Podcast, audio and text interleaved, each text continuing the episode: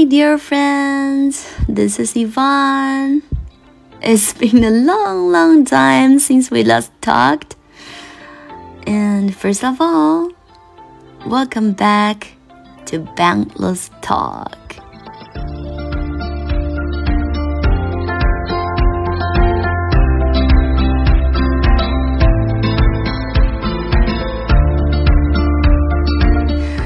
I've been really busy lately, so much so that I haven't had time to even think on my own. I've been spending any free time I have just zoning out. Um, of course, I'm not complaining. I'm doing what I love and what I'm good at. And luckily, I'm doing it with people I trust and like which makes me very content and satisfied. But still, it's tiring both physically and uh, mentally.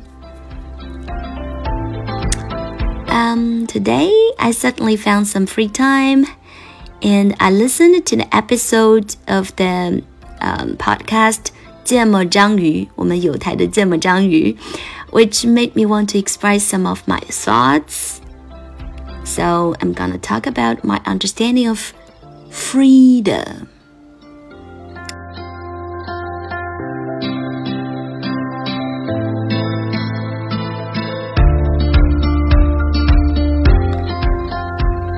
So here's my question um, Where does freedom rank in your value system? For me, freedom is at the top Yes, it's even above love and life. And if you ask me what freedom is, well, um, I used to think that being able to do what I want and go where I want is freedom. For a while, I thought that being able to opt out of doing things I hate and anytime is freedom. But when the time passed by, to now, I believe that no matter where I am or how busy I am, as long as my soul is fulfilled and satisfied, then it has obtained its freedom.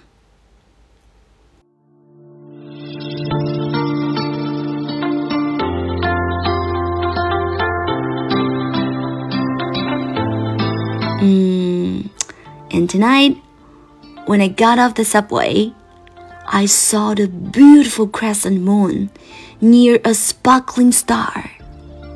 It was very beautiful. I mean, very, very beautiful, tranquil, internal, and at the same time fleeting. Um, I'm not sure whether you know Beijing's nights are quite chilly this time of the year.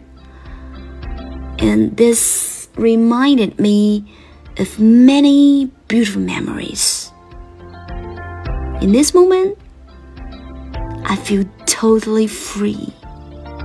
This freedom is not just a, about physical health or the ability to go where I want, but also about mental freedom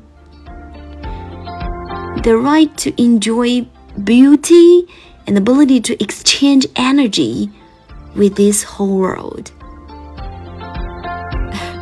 well, I rambled on a lot. I think maybe just because it's been so long since I talked to you guys. And I think maybe that's all for tonight. And I hope you guys have a beautiful day today. And, um, well, have a sweet dream. So, bye from Yvonne. Hope to see you soon.